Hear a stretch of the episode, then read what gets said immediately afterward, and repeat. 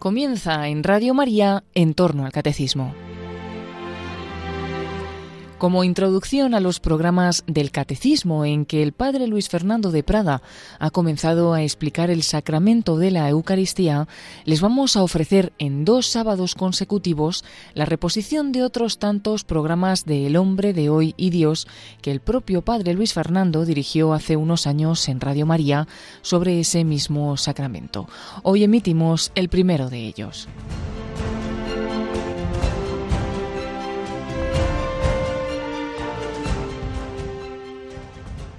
¿Qué sentido tiene ir a misa? ¿Para qué necesitamos ir a la iglesia si Dios está en todas partes? Hoy hablamos de la Eucaristía. ¿Nos acompañas?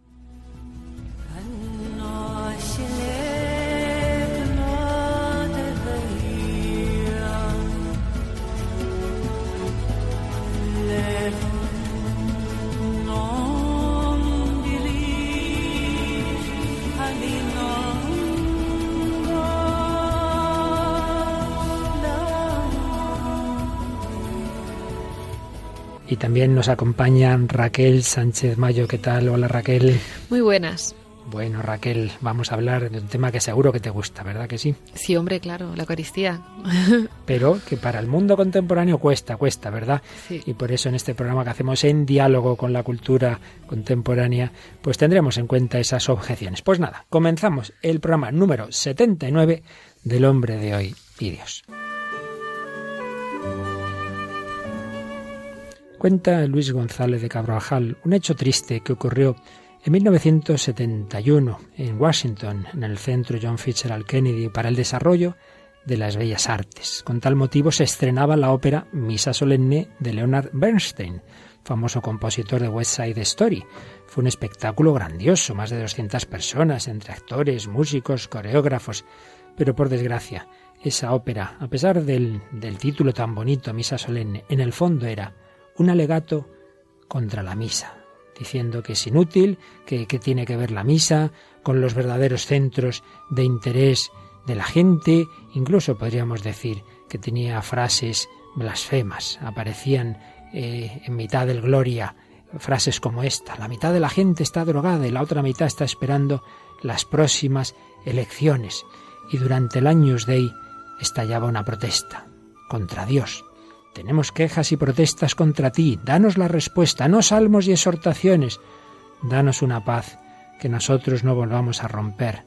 Danos algo o vamos a empezar a arrebatarlo por la fuerza. No nos arrodillamos, no rezamos diciendo por favor Señor, decimos sencillamente, danos la paz ahora.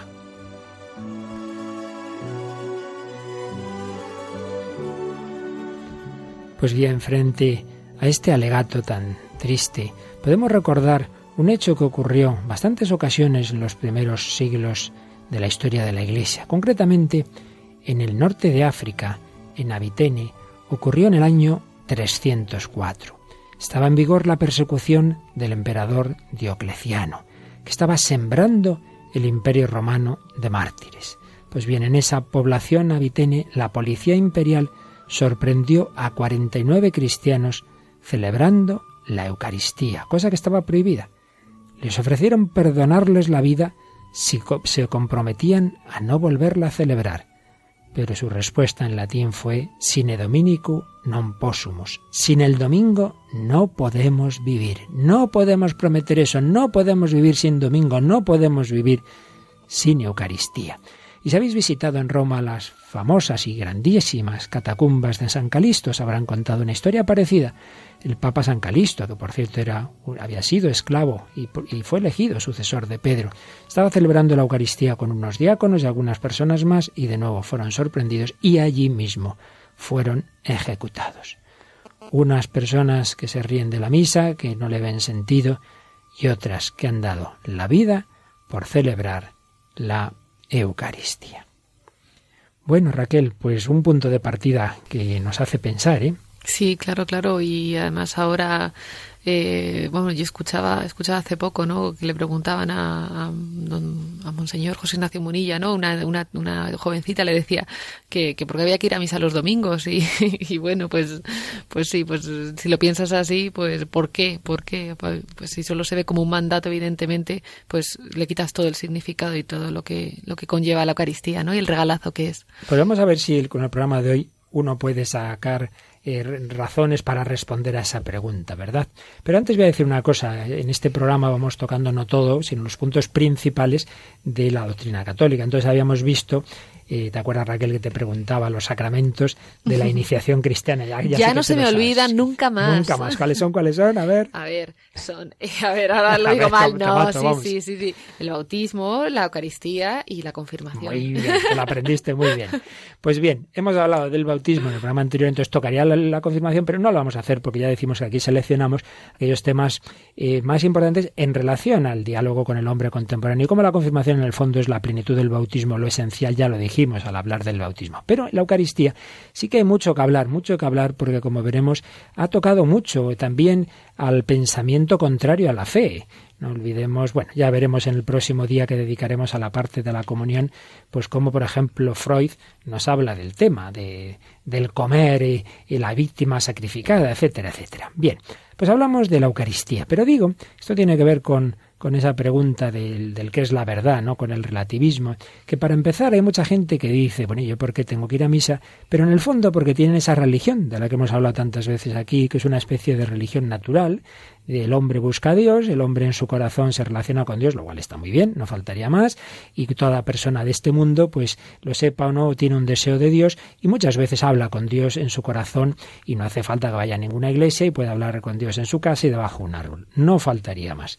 Pero dicho eso, dicho eso, también eso se junta con ese relativismo ambiental, con ese individualismo, que nos lleva tantas veces a pensar que, bueno, mi manera de relacionarme con Dios vale tanto como lo que Dios me ofrezca a mí. Y hombre, y es que ahí ya llegamos a otro tema distinto. Una cosa es como yo busco a Dios y otra cosa es como Dios se me revela a mí, se nos revela, mejor dicho, a la humanidad. Y es la revelación frente a la pura religiosidad natural. Dios se nos revela con V, se nos abre, nos abre su vida, nos cuenta cómo es, nos abre su corazón y nos da el mejor camino de acercarnos a Él. Ese camino de la revelación que, sobre todo de una manera comunitaria, se va produciendo con el pueblo de Israel, ello nos ha quedado plasmado en el Antiguo Testamento, pero llega a su plenitud en Jesucristo, que no es un profeta más, que no es un otro, otro gran fundador más, un gran hombre, no, no, es el Hijo de Dios hecho hombre. Por eso no será nunca lo mismo la manera de relacionarme con Dios a mi manera o según no sé qué profeta, que la que me muestra Cristo, que es la propia palabra de Dios, que es el propio Hijo eterno de Dios. Pero como hemos visto también en programas anteriores, Jesucristo prolonga su presencia en la tierra a través de la Iglesia. Y a su vez, dentro de la Iglesia, Jesucristo toca, quiere tocar a cada hombre mm, con una, digamos, poníamos este ejemplo que nos toca con los dedos de su mano, y esos dedos son los sacramentos, los dedos de las manos de Cristo, el que tantas veces tocó a los enfermos, a las personas necesitadas en su vida terrena, hoy toca nuestros corazones, no solo, pero muy particularmente a través de los sacramentos. Por tanto, primera cosa que hoy tenemos que recordar. Si somos puramente creyentes en Dios a nuestro aire, si nos hacemos nuestra religión natural, si somos relativistas, pues claro, entonces no tiene sentido el que hablemos de ir a la Eucaristía. Pero si somos cristianos, si creemos que Dios se nos ha comunicado de una manera muy particular, a través de la Iglesia, en la que prolonga eh, su presencia, pues hombre, entonces nunca será lo mismo la oración que yo haga debajo de un árbol a que yo esté unido a Jesús, recibiéndola en la comunión, haciendo oración ante el sagrario, porque ahí hay un tipo de presencia de Cristo, porque Él así lo ha establecido, no porque a mí se me ocurra, un tipo de presencia que es distinta a la que Dios tiene en todas partes. ¿Qué te parece, Raquel? Muy bien, que es verdad, que, que, vamos, que se experimenta, ¿no? Eso, esa presencia que no es lo mismo, ¿verdad? Cuando hacemos oración, pues ahí en el campo, que está muy bien, repito. Está muy bien también, que una cosa no quita la otra, pero que sí. Que a que tú te pones, que yo te veo muchas veces ahí entre el Santísimo en, la, en las capillas. Hombre, claro, y el consuelo que recibes estando delante del Señor, pues no es el mismo, ¿no? Que, que también, o sea, que Dios hace lo que quiere, pero vamos, que, que como estar delante del Señor en el sagrario, pues. Así es, no es lo mismo. ¿Y qué origen tiene la Eucaristía? Pues como casi todo, como casi todo en el cristianismo, tiene una prefiguración en el Antiguo Testamento, tiene una prefiguración en la historia de Israel. Y sabemos que Jesús instituyó la Eucaristía en el contexto de la última cena, que era pues esa cena pascual que celebraban siempre los judíos. ¿Y cuál es el origen de la cena pascual? Pues también lo sabemos. Israel estaba prisionero, estaba esclavizado en Egipto. Egipto no dejaba salir a Israel, pero Dios consigue que al final les dejen y la última noche que están allí celebran esa cena pascual, una comida, una cena rápida en la que se sacrifica un cordero, con la sangre del cordero se untan las jambas de la puerta, ahí no va a entrar la muerte, ahí no va a entrar ese ángel exterminador, la última plaga. Es una comida de pobres, tres panes sin fermentar, hierbas amargas, el jaroset, que es una especie de mermelada, cuyo aspecto recuerda la masa con la que fabricaban ladrillos durante su esclavitud.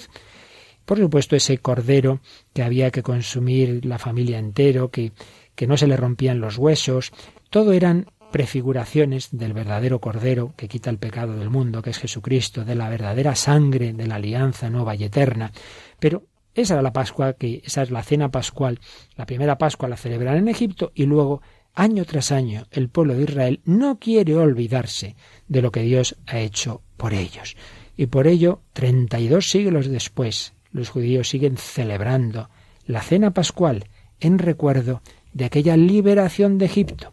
Y es que el recuerdo en la escritura, el memorial, no es un mero recuerdo subjetivo, nunca. Concretamente la cena pascual recordaba ese pasado de la liberación de Egipto, pero haciéndolo actual, actualizándolo en el presente y proyectándolo hacia el futuro. Siempre en la liturgia, también en la liturgia bíblica, del Antiguo Testamento están estas tres dimensiones. Hay un recuerdo, pero un recuerdo que hace algo presente en este momento y que mira hacia el futuro. Y es que el recordar lo que Dios había hecho por Israel les animaba a esperar, a esperar llegar a la tierra prometida, les animaba a esperar volver a Jerusalén y en último término a llegar a la última y definitiva tierra prometida. Pues bien, nuestra Pascua, nuestra Pascua cristiana, es con ese Cordero que es Jesucristo, que quita el pecado del mundo. Nos libera de Egipto, es decir, de las esclavitudes que tenemos, mundanas, de todos los ambientes malos. Nos libera del faraón, es decir, de Satanás, del príncipe de este mundo.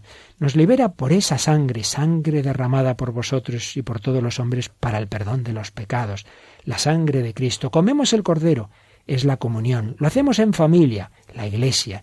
Lo celebramos unidos particularmente el día de nuestra liberación, que es la resurrección de Cristo, el domingo, el domingo.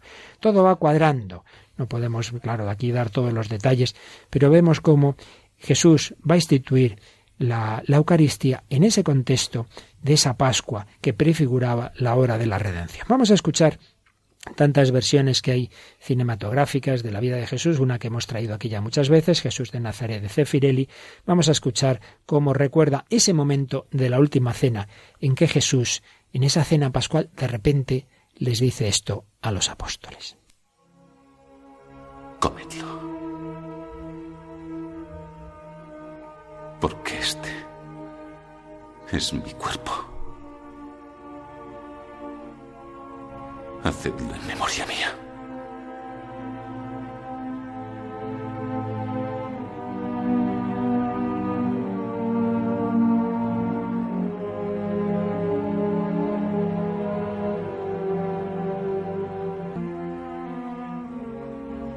Desde ahora, este cáliz no será solo un recuerdo de la alianza que Dios hizo con nuestros padres en el monte Sinaí.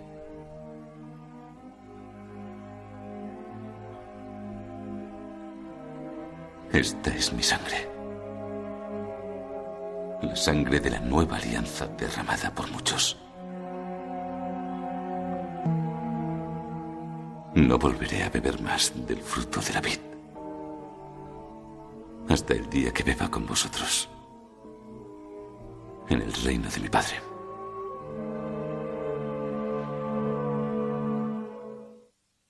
En estas palabras, que aquí más o menos se relatan de determinada forma, que nosotros tenemos en la traducción litúrgica, ya de una forma que todos recordamos, están las diversas dimensiones de la Eucaristía. Sabes, Raquel, que la, La fórmula litúrgica que está basada en el texto de San Pablo y de San Lucas es tomad y comed todos de él, porque esto es mi cuerpo que será entregado por vosotros. Y lo mismo con, el cáliz. Pues bien, en, en, esta fórmula que llamamos fórmula de la consagración, si nos fijamos un poquito en la frase, podemos darnos cuenta de que hay en ella tres grandes aspectos de la Eucaristía.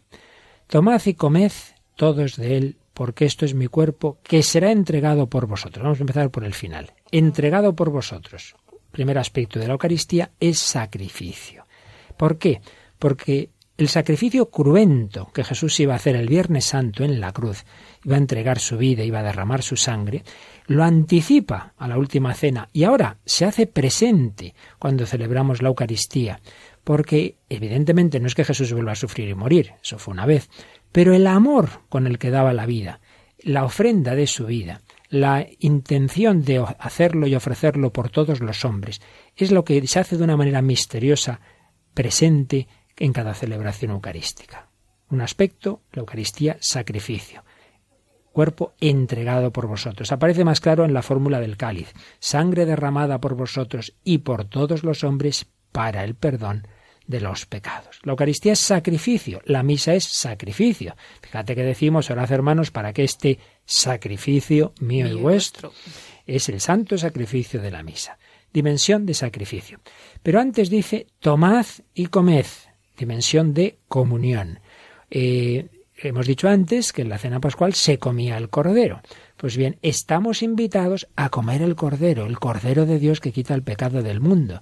El Dios hecho hombre quiere estar tan cerca de nosotros que se deja comer por nosotros. De esto hablaremos en un próximo programa. Y tercera dimensión, porque esto es mi cuerpo. Esto que era pan, aunque externamente sigue pareciendo pan, su sustancia más profunda, su ser más profundo, ya no es pan, porque Dios, que es el dueño de la materia, el creador de la materia, el que mueve los átomos, los protones, los neutrones, los neutrinos y lo que sea, pues evidentemente es capaz de transformarlo, aunque nosotros no lo veamos con nuestros ojos, lo, que es la sustancia más profunda. Es como si, imagínate, el ejemplo siempre es limitado, el presidente de un gobierno de repente dijera, este señor que está en mi izquierda, desde ahora es el ministro del Interior, pongamos por caso, lo ha creado ministro. Bueno, pues Dios, que tiene mucho más poder que el presidente de gobierno, crea hace que la materia deje de ser algo y pase a ser otra cosa. Ahora ya esto es mi cuerpo. Y por eso, acabada la misa, y después de haber dado la comunión, se reserva en las formas que no se han dado de comunión, se reservan en, en, el sagrario que llamamos en el tabernáculo, y ahí sigue la presencia de Jesús, porque Dios, como Dios, está en todas partes, pero como hombre no. El cuerpo glorioso de Cristo está en el cielo y en la Eucaristía. Por eso decíamos antes que no es lo mismo rezar en casa y debajo de un árbol que ante el Santísimo Sacramento. No es lo mismo. Hay una especial virtualidad salvífica de la presencia de Cristo. Hace años la Dirección Nacional entonces de la Apostolado de España preparó unos, una especie de películas documentales muy bellos sobre el misterio de la redención, sobre el corazón de Cristo. Hemos sacado algún fragmento en otra ocasión. Vamos a escuchar hoy también un par de fragmentos de, de estos documentales. Tenían la dirección doctrinal del Padre Luis María Mendizábal y en el fragmento que escuchamos a continuación nos habla de la Santa Misa, nos habla de la Eucaristía. Antes de morir en la cruz y ascender al cielo, Jesús quiso quedarse con nosotros y se hace presente bajo las apariencias del pan y del vino. Esto lo hizo en la última cena. Desde aquel día, cada vez que se celebra la misa, el sacerdote presta su voz y sus manos a Jesús para que convierta el pan y el vino en su cuerpo y sangre. En ese momento, el sacerdote es el mismo Jesús. Tomad y comed todos de él, porque esto es mi cuerpo, que será entregado por vosotros. En ese momento, el altar es el centro del mundo, porque Dios, el creador del universo, está allí mismo, frente a mí. La Virgen, los ángeles y los santos nos rodean. Toda la creación debería enmudecer durante ese instante.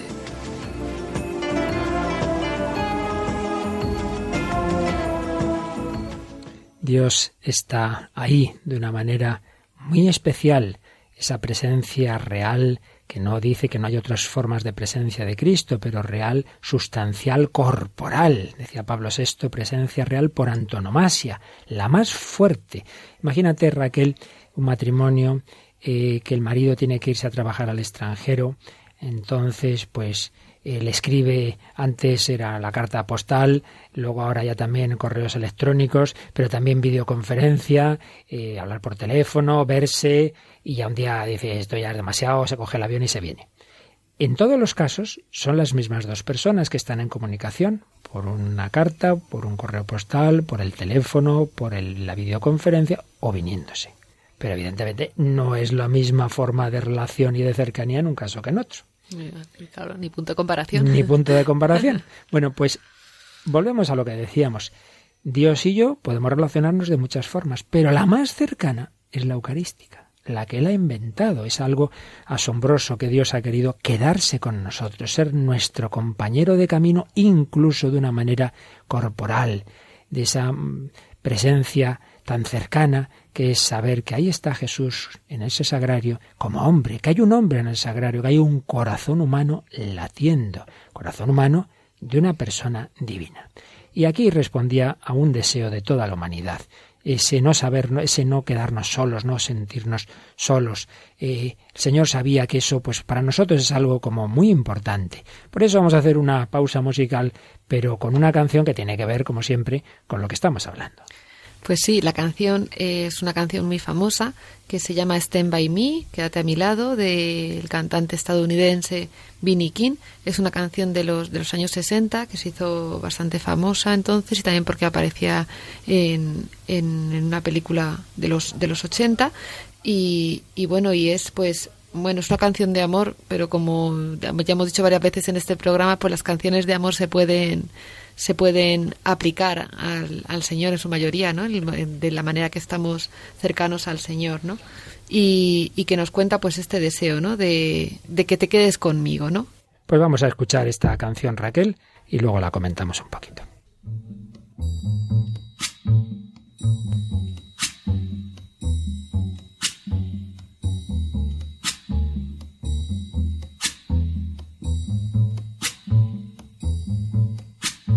When the night has come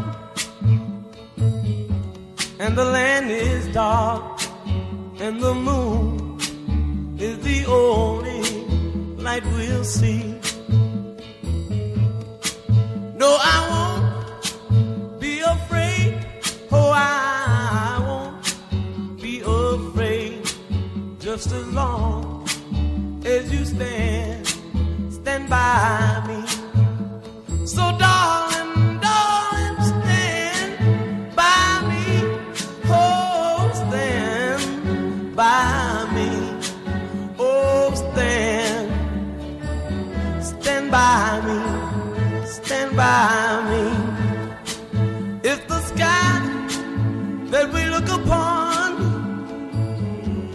should tumble and fall, or the mountain should crumble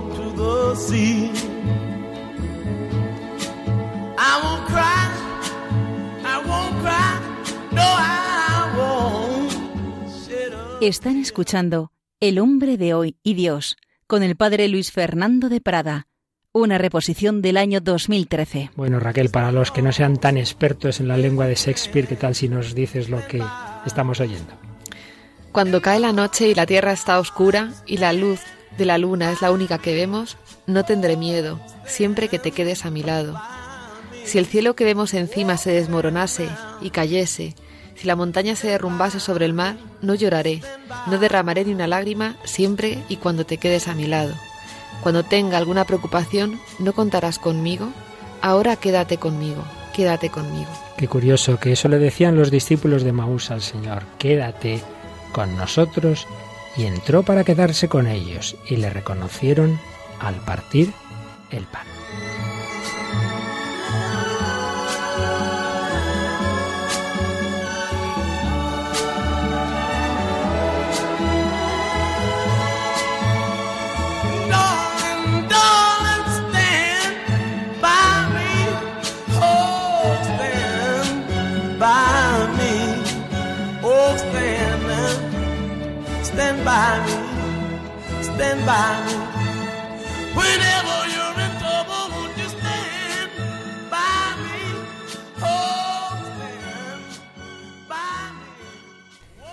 Y yo estaré con vosotros todos los días hasta el fin del mundo, nos prometió Jesús. Aquí seguimos escuchando esta canción de Vinnie King, que nos habla de ese deseo que el hombre tiene de una compañía, de una presencia cercana y amorosa. Y qué mayor presencia que la del Dios con nosotros, en Manuel, el Dios que quiere ser nuestra compañía en esta vida para serlo eternamente. Eucaristía, presencia, Eucaristía, comunión, Eucaristía, sacrificio. El Señor se ofrece por nosotros, el Señor nos ama con amor extremo, con amor que llega a la cruz. Creo que ya he contado en alguna ocasión lo que oí decir a los que saben francés, que yo no sé, de una pequeña historieta muy bonita de que decía que estaban en un baile bailando eh, el señor amor con la señora sufrimiento, porque en francés sufrimiento es femenino. Y entonces el amor le dice, el sufrimiento le dice al amor, no me dejes solo, que sin ti soy muy fea. Sufrir sin amor pues es algo muy triste. Pero el amor le responde, tú tampoco me dejes solo, porque sin ti soy menos bello. Un amor que no sufre es menos bello. Jesús nos ha mostrado su amor extremo en el sacrificio. También quedándose con nosotros, uno quiere a alguien, se queda con él. Presencia, cercanía. Por eso Eucaristía, presencia, incluso hasta poderle comer. La madre le dice al niño, te comería. Bueno, menos mal que no se lo come. Pero a Jesús sí podemos comerle. Evidentemente un cuerpo glorioso, espiritualizado, pero verdadero. Pero también Eucaristía, sacrificio. Y creo que nos has traído, Raquel, una película que sé que también de una serie que te gusta mucho y que como tantas veces nos pasa con la cultura contemporánea donde menos uno se lo espera, ve reflejos del misterio cristiano, concretamente de ese Jesús que se ofreció en la cruz por la humanidad y cuyo sacrificio se hace presente en la Eucaristía. Pues sí, traigo unos cortes de la última película de la trilogía de Batman, eh, dirigida por, por Nolan, y bueno, como siempre, yo vamos, como siempre, yo creo que las figuras de los superhéroes, pues en el fondo están inspiradas pues en, un, en una persona que se sacrifica por los demás para un bien común, ¿no? Y efectivamente te remiten a la figura de Cristo. En, en estos cortes que vamos a escuchar, pues, eh, pues son mm, de un, buen momento de la película, pues básicamente como siempre es la lucha contra el del bien contra el mal. Y, y hay, pues hay un momento en que él tiene que, de, que, pues que hacer un, pues, un máximo sacrificio, ¿no? Hay una bomba que va a explotar, algo así, bueno, lo, explico muy mal, pero se entiende, y, pues, pues, tiene que ir a por ella, ¿no? Y sacarla y tal, y pues con, el peligro, ¿no? Entonces, eh, esta chica, ¿no? Que, que además es muy bonito, porque esta chica en principio le había, le había entregado al malvado, y él le perdona, y ya, ella no lo entiende, pero ¿por qué me perdonas y tal? Y entonces ya al final no quiere que haga esto, ¿no? Le dice, ya has hecho suficiente, y él dice, no, no, todavía puedo, todavía puedo dar más, ¿no? En el fondo, él pues eso estaba pensando que podía perder la vida en esto no y no y bueno pues se sacrifica por la ciudad que que, él quiere. Y, bueno, eso va a ser el primer corte, ¿no? Ese como este pequeño diálogo. Y luego ya el, el final vamos a escuchar otra voz diferente, leyendo como una especie de testimonio, vamos, de que deja él, como una especie de, de legado o algo así, pues con el sentido de lo que, de lo que él había hecho, ¿no? De, de este sacrificio, de este, de esta entrega, ¿no? Por, por la ciudad de, de Gotham, no sé si la dicen en ese momento, pero bueno, es la ciudad imaginaria en la que, en la que ocurre toda la historia de Batman y en la que es, pues eso. Pues escuchamos estos dos cortos unidos y luego los comentamos. Tenemos 45 minutos para salvar esta ciudad. No, tengo 45 minutos para salir del radio de explosión porque no tienes nada que hacer contra esta gente. Con tu ayuda tarde sí. Abro una salida en ese túnel y me largo. Tú puedes dar mucho más. Siento que te lleves otro chasco. Ven conmigo. Sálvate. Ya no les debes nada en absoluto a esta gente. Les has dado todo. Todo no. Aún no.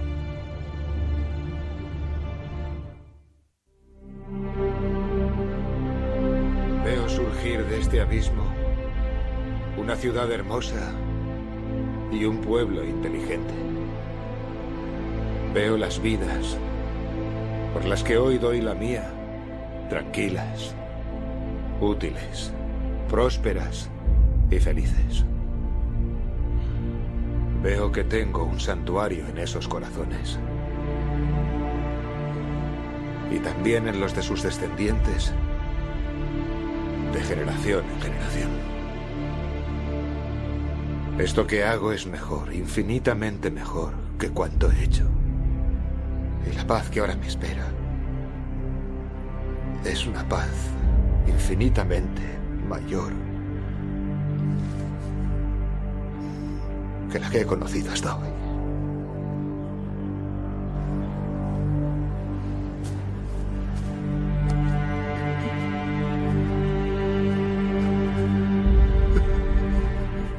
¿Quién lo iba a decir? En una película de Batman iban a ser cosas que si a mí no me lo dicen antes, vamos, es que parece que es el Señor, que es eso, ofrecido por no por la ciudad, sino por la humanidad. Por la humanidad. Para conseguir de generación en generación el perdón de nuestros pecados. Y además es que yo no sé hasta qué punto son conscientes, o sea, el guionista y tal, de, de, la, vamos, de la cercanía. Hay un momento que, que dice de, o sea, lo que, el, lo que deja en nuestros corazones o algo así. Bueno, a, a mí es que me hace referencia clarísima a la redención de, a la redención de Cristo. En el primer en el primer audio, yo me llama mucho la atención el diálogo que tiene con mm. ella. Tiene otros en la película también muy buenos, que, que ya, ya va a lo suyo, le dice que, que, se, que, se largue y que, se va y tal. Y él no, él insiste que también con tu ayuda, ¿no? Y también pues yo veo que es el llamamiento, ¿no? De, de, de, de participar en la, en la obra de la redención de Jesucristo, ¿no? El paralelismo. Sí, sí, yo también me he fijado, Raquel, que le dice, puedes dar mucho más. Y fíjate que esto tiene una aplicación muy importante. En efecto, como dices, la redención la ha hecho el Señor, pero nos pide nuestra pequeña colaboración, pequeña pero insustituible. Y lo mismo pasa en la misa. A la misa no debemos ir como un espectáculo, ahí arriba está el sacerdote, como yo voy al teatro y veo la representación. No, no, no, no. Tú también participas en la misa, la celebras a otro nivel, evidentemente, que el presbítero, pero tú también debes concelebrar la misa. ¿Y qué debes hacer? Ofrecer lo tuyo. ¿Qué traes a cada Eucaristía? a veces nos aburrimos porque lo vemos como algo externo a mí. Tienes que pensar yo aquí que traigo. Primero mis pecados, y por eso empezamos pidiendo perdón de ellos, ¿verdad? Mi audiencia, mi oído para escuchar qué me quiere oír Dios decir, las, las lecturas. Y en el ofertorio que traigo, mi trabajo, mi sufrimiento, mis disgustos, mis alegrías, mis propósitos, mis deseos. Tú puedes hacer mucho más. Y ciertamente ha habido y hay muchos mártires en la historia de la Iglesia, particularmente de la Eucaristía. Recordábamos al principio varios casos del Imperio Romano. Está el famoso caso de aquel niño, Santarsicio, que por llevar la Eucaristía es también martirizado. Pero vamos a recordar algo que ocurrió en el siglo XX algo que ha sido llevado al cine muy recientemente, pero que es una historia de los finales de los años 20, una historia de, gloria y una historia de dolor, una historia que como todo lo humano se mezcla lo bueno y lo no tan bueno, lo bueno y lo malo, una historia ocurrida en una nación católica, pues bien querida también desde España como es México.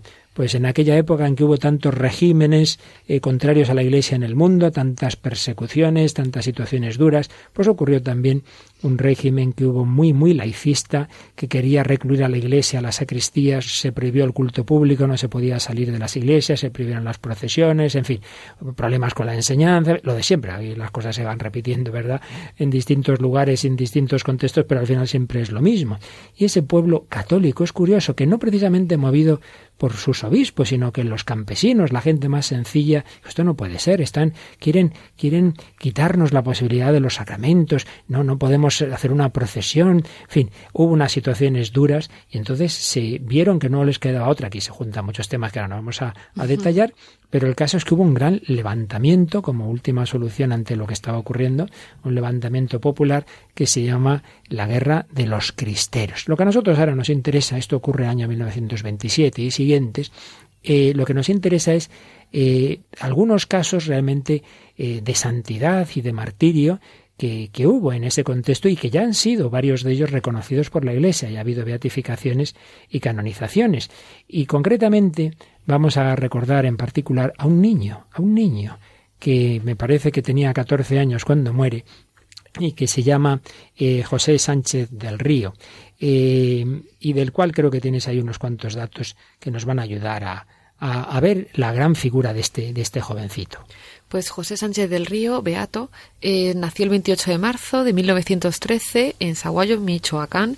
Y bueno, pues cuando tenía 13 años, pues fue cuando se decretó esta suspensión de, de, culto público. Entonces su hermano decidió tomar las armas y él, pues siguiendo un poco el ejemplo de su hermano, pues también quería, quería, quería tomarlas, ¿no? Le dijo a su madre, mamá, nunca había sido tan fácil ganarse el cielo como ahora y no quiero perder la ocasión. Su madre le da permiso, pero tuvo que escribir al jefe de, los cristeros para ver si lo admitía y este pues no lo, no lo admitió. Pero sin embargo le, le dejaron que ayudase en el campamento y, y, la verdad es que dicen que su alegría endulzaba los momentos tristes y que por la noche dirigía el Santo Rosario y animaba a la tropa a defender su fe pues en uno de, de los combates eh, pues dispararon al, al, caballo. Sí, es que al menos tal como cuenta la película, que sí. luego recordaremos, el, el, general le deja, dice, bueno, tú no puedes ir ahí a luchar como un soldado, pero mira, te voy a dejar llevar la bandera. Entonces está ahí en el caballo con su bandera, pero ocurre lo que ibas a decir. El caballo, el caballo del general cayó muerto y José bajó de su montura y se le ofreció el caballo al, al general porque él dijo que el general sí era indispensable y, y, él no hace, él no hacía falta. Entonces fue entonces cuando le cogieron las, eh, pues las, las, las tropas, tropas del, federales del gobierno. Del gobierno. Y, entonces, bueno, pues nada, pues le, le, le invitaron a, a, pues que apostatara de su fe, ¿no? Y él dijo que jamás, que primero muerto. Yo no quiero unirme con los enemigos de Cristo Rey. Sí, hay que decir, antes eh, comentábamos que se llama la rebelión de los cristeros, porque en aquella época el Papa Pío XI había instituido la fiesta de Cristo Rey uh -huh. y solía ser el, digamos, como el signo de identidad de los católicos en el mundo entero esa, devoción, esa fiesta, Cristo Rey, y por ello era, un, era un, un, lema y un grito en muchas naciones, como España, como México, el Viva Cristo Rey. Hoy a veces algunas personas no, no conocen realmente el sentido y le dan una significación distinta a la que tenía de esa profesión de fe. Ustedes quieren quitar de la sociedad y del mundo a Jesucristo y yo digo que no, no tiene nada que ver con violencia, con fanatismo, es profesión de fe en el único verdadero Rey. Y por ello, Cristo Rey, de ahí de Cristo, Cristero. Pues el general entonces lo manda, lo manda a encerrar y en un calabozo y pide, eh, José pide escribir una carta a su madre en la que le dice, mi querida mamá, fui hecho prisionero en combate en este día. Creo que voy a morir, pero no importa, mamá, resígnate a la voluntad de Dios. No te preocupes por mi muerte. Haz la voluntad de Dios, ten valor y mándame la bendición juntamente con la de mi padre. Bueno, pues ese, pues a los días le sacaron del templo, lo llevaron al, al, al cuartel y bueno, pues empezó pues un, un, calvario, le sollaron los pies y lo sacaron, lo sacaron por todo, por todo el, el pueblo, el pueblo el, sí. hasta el cementerio y entonces pues, pues nada, con el propósito de, de otra vez hacerle, de hacerle apostatar, pero él iba gritando Viva Cristo Rey y también eh, a Santa María, Santa de Guadalupe, María de Guadalupe por supuesto, mexicano. como mexicano. Y, y, nada, pues eh, así murió, ¿no? Eh, al borde de la, de la propia fosa para, decían, para evitar a los verdugos el trabajo de transportar su cuerpo. Y, y siempre eso, gritando Viva Cristo Rey Viva la Virgen de, de, Guadalupe. Le preguntaron que si quería decir algo a sus, a sus padres, no por compasión, claro, evidentemente, y él dijo que nos, veríamos, nos veremos en el cielo. Pues vamos a escuchar eh, un poquito cómo se nos cuenta el, esta, al final de esta historia en una película que introducenos también, Raquel. Bueno, la película, eh, muy recomendable, a veces, a veces no recomendamos, pues esta, esta la, recomendamos la, recomendamos de todas, todas. Es una película del 2012, Cristiada, For Greater Glory, también la, la podemos encontrar, eh, película mexicana, está dirigida por Dean Wright y con un reparto bastante bueno, eh, Andy García, Eva Longoria, el converso Eduardo Verástegui, que hemos escuchado alguna vez algún testimonio suyo aquí, Peter O'Toole, y aunque está, está basada en los hechos reales que ocurrieron en la, en la guerra cristera del 1926 al 29, en la rebelión esta de la que estamos hablando que ocurrió eh, la, la, historia del beato del beato José de este niño. Como ocurre cuando se lleva al cine una historia real siempre hay algunas licencias, algunas sí, cosas que sí, no él son además exactas, lo dice que no es. Pero vaya, yo por lo que he estudiado el tema está bastante, bastante bien. Y de hecho lo que vamos a escuchar ahora son dos, dos momentos. Uno, cuando le están al pobre niño pues lo has dicho muy deprisa antes, desollando los pies con un es cuchillo, ¿verdad?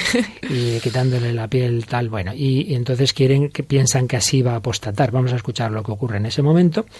Y, y luego el final, el final de la película que se oye la voz en off, que es muy bonito porque nos recuerda pues algunas de las personas que dieron la vida por Cristo y que ya la Iglesia ha reconocido su santidad.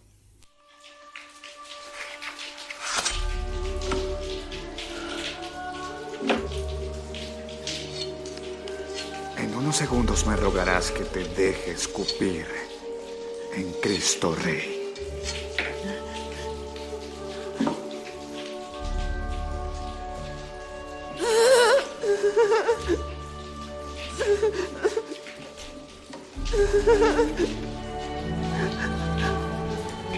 Jesús nos da fuerza. Jesús nos da fuerza. No tienes nada que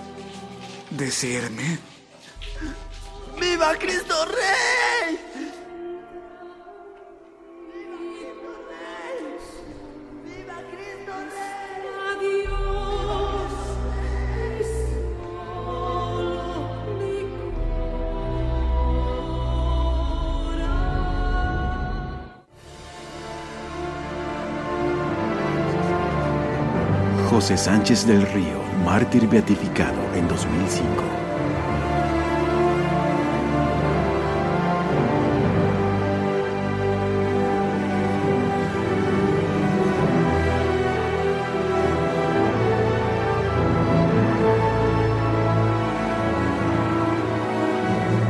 Anacleto González Flores, mártir beatificado en 2005, junto con los hermanos Vargas.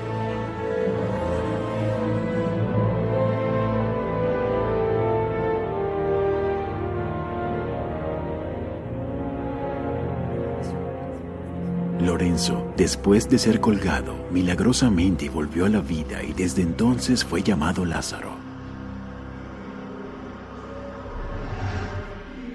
El padre José María Robles, mártir canonizado por Juan Pablo II en el 2000. El padre Cristóbal Magallanes, mártir canonizado por el Papa Juan Pablo II en el 2000, junto con otros 24 mártires.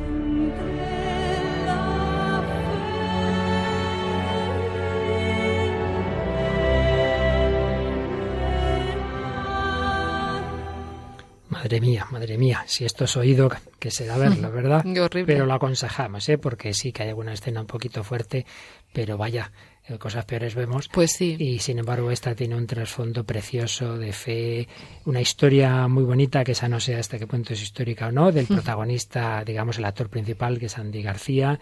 En fin, vale la pena. Por si acaso no se ha entendido bien, cuando al niño le están empezando a torturar, lo que grita al principio es Jesús nos da fuerzas, Jesús nos da fuerzas. Es muy bonito, el mártir no es fuerte por sí mismo, un niño de 13, 14 años, pues ya me dirás tú, todo lo normal es que, que dijera lo que haya que decir con tal de lo que no me haga usted esto, ¿verdad? Pero Jesús nos da fuerzas. Y luego lo que ha mencionado de Lorenzo es que es otro chico, amigo suyo de su edad, que he leído que en efecto es histórico, que le colgaron, como colgaron a muchísima gente, además los colgaban de los postes de telégrafos, estaban ahí a lo largo de las carreteras como escarmiento. Bueno, pero ocurrió que pensaron que se había muerto y resulta que no. Entonces, cuando llega el, el, ejército cristero y ve colgado a ese chico, lo bajan y tal, y descubren que está, que no había muerto, se recuperó. Y por eso dice que le empezaron a llamar Lázaro, diciendo, este ha vuelto, está resucitado, ¿verdad? Y es que no había llegado a morir, no había, se ve que quizá también por pesar poco, pues la cuerda no había llegado a, digamos, a tirar hacia abajo como ocurre en el ahorcamiento, ¿verdad? En fin, una historia de fe y lo que decíamos al comenzar el programa, con qué facilidad dejamos la Eucaristía, dejamos la misa y pensar que ha habido a lo largo de la historia personas que han dado la vida por defender la posibilidad de tener Eucaristía, por poder tener una iglesia, por poder tener un culto público, que no han cedido a ningún tipo de ataque, de amenaza ni de tortura, siendo ya incluso niños. La Eucaristía. Hemos comenzado a hablar de este gran sacramento, lo seguiremos haciendo el próximo día, pero vamos a tener como resumen, Raquel, eh, hemos usado últimamente bastantes veces el Yucat, este catecismo para jóvenes que regaló Benedicto XVI en la JMJ de Madrid. El número 208 nos hace una síntesis de lo que es la Sagrada Eucaristía. La Sagrada Eucaristía es el sacramento en el que Jesús entrega por nosotros su cuerpo y su sangre, a sí mismo para que también nosotros nos entreguemos a Él con amor y nos unamos a Él en la Sagrada Comunión. Así nos unimos al único cuerpo de Cristo, la Iglesia. Después del bautismo y la confirmación, la Eucaristía es el tercer sacramento de la iniciación cristiana. La Eucaristía es el centro misterioso de todos los sacramentos, porque el sacrificio histórico de Jesús en la cruz se hace presente durante la transustanciación de un modo oculto e incruento. De este modo, la celebración eucarística es la fuente y cima de toda la vida cristiana. A ella está orientado todo, Más allá de ella no hay nada mayor que se pueda alcanzar. Cuando comemos el pan partido, nos unimos con el amor de Jesús, que entregó por nosotros su cuerpo en la cruz. Cuando bebemos del cáliz, nos unimos con aquel que, que en su entrega derramó incluso su sangre. Nosotros no hemos inventado este rito. Jesús mismo celebró con sus discípulos la última cena y anticipó en ella su muerte. Se dio a sus discípulos bajo los signos de pan y vino, y exhortó a que desde entonces y después de su muerte celebraran la Eucaristía. Haced esto en memoria mía. Haced esto en memoria mía. Y la Iglesia cumple esa palabra de Jesús. Eucaristía, sacrificio, Eucaristía, comunión y Eucaristía, presencia. Ese documental que antes os citaba, eh, vamos a escuchar otro fragmento suyo que es como la conclusión de esa dimensión de la Eucaristía, que es que Jesús se ha quedado con nosotros con su propio cuerpo, sangre, alma y divinidad. Su vida no tenía otro significado que el amor. Y en aquella hora tan deseada y querida, no resistió más sus ansias de darse y con su poder infinito se quedó bajo las apariencias de pan y de vino para poder permanecer para siempre vivo junto al hombre a quien tan ardientemente ama. Y Pedro, Santiago, Juan, Felipe y todos comieron y bebieron el cuerpo y la sangre del Señor. Y la humanidad entera gustará este manjar del cielo y Cristo seguirá vivo a través de los siglos, entregando su amor sin fronteras al desolado, al triste, al enfermo, al sano, al amigo y al enemigo.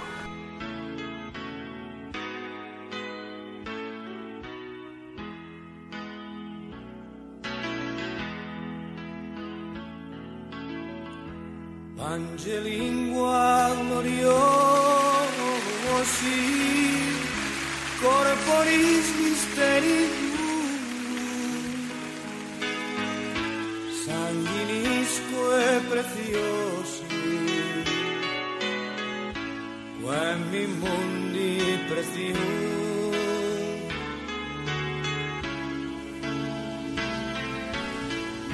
Y hemos fusionado ese final del documental del apóstol a la oración con esta famosa versión del Lingua del grupo español de hace ya bastantes años, Mocedades, pero con la letra de toda la vida del Lingua. Y es que la fe en la Eucaristía atraviesa los siglos, con unas expresiones o con otras, con una música o con otras, con unas formas u otras, la fe católica es la misma.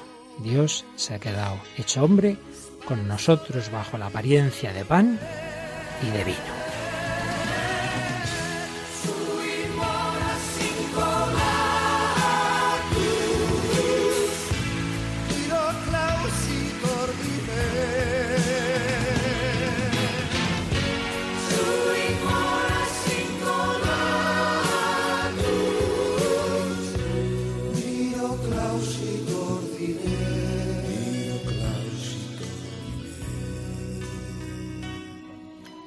Decía el Papa Francisco en su primera audiencia general, 27 de marzo del 13. Jesús entra en Jerusalén para dar el último paso en el que resume toda su existencia. Se dona totalmente, no se queda nada, ni siquiera la vida. En la última cena comparte el pan y distribuye el cáliz para nosotros. El Hijo de Dios se ofrece a nosotros, entrega en nuestras manos su cuerpo y su sangre para estar siempre con nosotros, para habitar en medio de nosotros.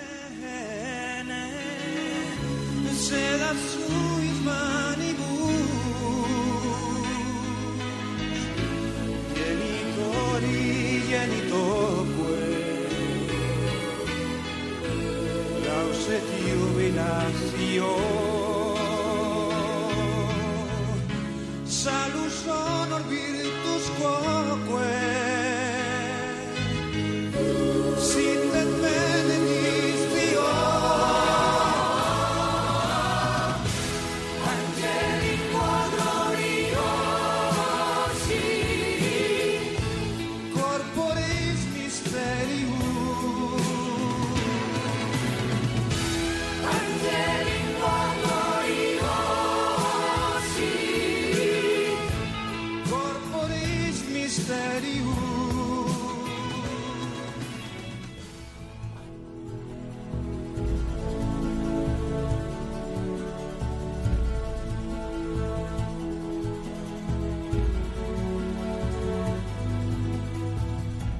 Eucaristía, Dios con nosotros, regalo de Jesús para toda la historia. Yo estaré con vosotros todos los días hasta el fin del mundo. Pange lingua gloriosi. Esa Eucaristía que Jesús ha dejado a los hombres de todos los tiempos, también al hombre de hoy. Sepamos valorarla. Pues muchas gracias, queridos amigos. Seguimos profundizando en la fe, en diálogo con la razón, en diálogo con los deseos del hombre, hoy en diálogo con ese deseo de una compañía, de un Dios cercano, de un Dios que llene nuestro corazón. Emmanuel, Dios con nosotros para siempre. Pues gracias a Raquel Sánchez Mayo, a Rocío García y a todos vosotros, queridos amigos, que nos acompañáis semana tras semana. Que el Señor os bendiga y hasta el próximo día.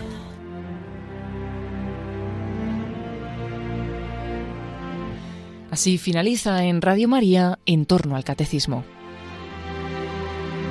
Como introducción a los programas del Catecismo en que el Padre Luis Fernando de Prada ha comenzado a explicar el sacramento de la Eucaristía, les vamos a ofrecer en dos sábados consecutivos la reposición de otros tantos programas de El hombre de hoy y Dios que el propio Padre Luis Fernando dirigió hace unos años en Radio María sobre ese mismo sacramento.